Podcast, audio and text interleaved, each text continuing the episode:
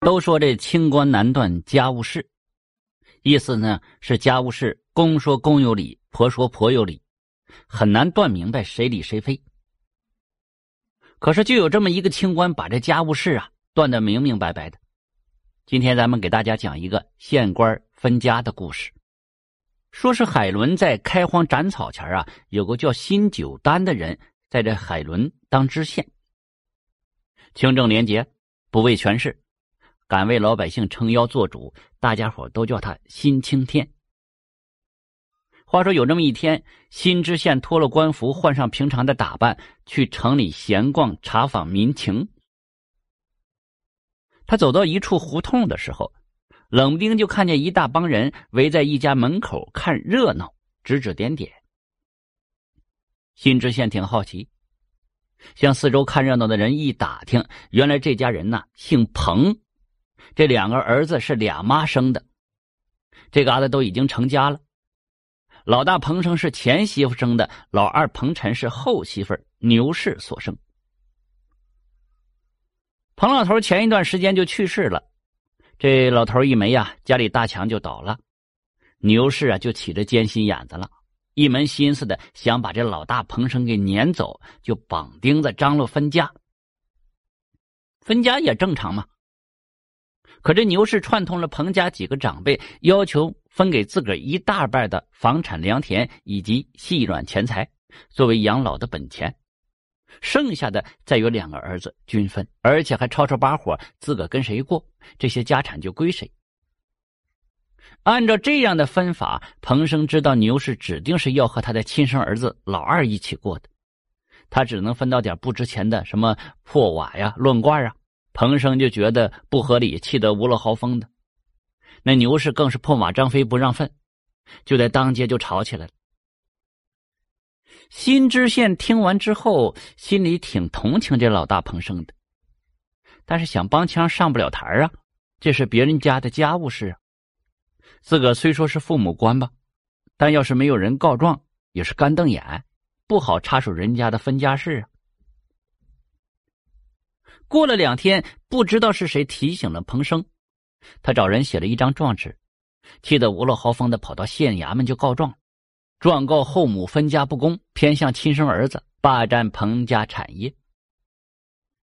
新知县接了状子，立刻亮就派人把彭家人带来了。牛氏等人跪在公堂上，他抢先说：“是我分家不均，纯属冤枉，这手心手背都是肉。”哪有远近之分呢？彭生啊，血口喷人，他不过是私心太重，既不想养我老，又要多占家财，诚意是不孝了，还请老爷为我做主啊！新知县想了想，就问这彭生：“你说分家不公，有啥凭证啊？”彭生连忙从兜里掏出了一份分家的单子，递上去了：“老爷明察。”后妈将这些好玩意儿都占了，给我的全是一堆破烂新知县细细的看了一遍单子，既然你认为不公平，为啥不主动赡养高堂呢？这样不就可以得到家产了吗？彭生一听，他一心想跟着他亲儿子，我又能有啥招啊？新知县呱嗒着脸就撂下了，他啪拍了一下惊堂木。大骂彭生忤逆不孝，不想赡养高堂，又想多要家产，喝令衙役重打二十大板。上来两个虎背熊腰的衙役，立刻亮就把彭生拖到一边。这二十大板打得他嗷嗷直叫啊，不得不低头认错了。新知县又把这惊堂木一拍，当众宣判，把彭生和彭晨分割的财产对调，罚彭生赡养牛氏。这表面上彭生挨了板子，吃了亏了，但是这样一来，家产的大部分又分给了彭生。这回轮到牛氏和彭晨不干了，牛氏就撒泼打滚连声喊：“我不用彭生养我。”新知县一听，既然之前分法公平，那调换一下有何不可呀？你们休要废话了，就这样办，退堂。牛氏一听，立刻亮就急了。那真要这样分的话，自己的儿子可要吃大亏了。连忙就说：“呀，不行啊！彭生不是我亲儿，将来一定会虐待我呀！怕啥？他要敢虐待你，老爷我再打他板子。”牛氏给逼急了，一下子说秃噜嘴了：“就是他不敢，可我儿吃了大亏呀。”辛知县冷冷一笑：“好一个泼妇啊！刚才还口口声声说是公平的，本官想调换一下就不干。看来真正有私心的是你呀！来人呐，把这个泼妇拉下去，重打五十大板。”牛氏一听，吓得目瞪口呆。自个儿这老胳膊老腿的，别说挨五十下了，就算是挨上十下，恐怕也是经受不起呀。彭晨一听，麻溜跪地上了，哀求辛知县把牛氏判给他。辛知县说了：“你要养自己的亲娘啊，自然可以，不过咱们可有缘在先啊，不能得到你母亲的养老钱。”彭晨一咬牙，就是得不到养老钱，我也得养我娘啊。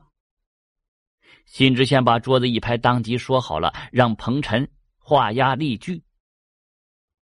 看到亲生儿子为了自个儿宁可吃亏，牛氏急了：“你这傻瓜，你真要画押的话，咱们娘俩就等着饿死吧！”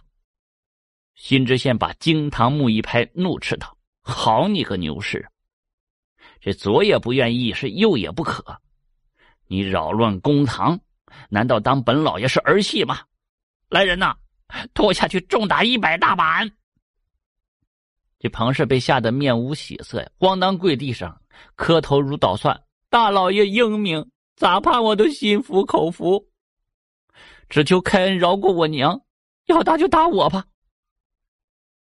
新知县打量了一下彭晨，哦，看来你还是个孝顺的后生。既然这么说了，我且饶过你母亲。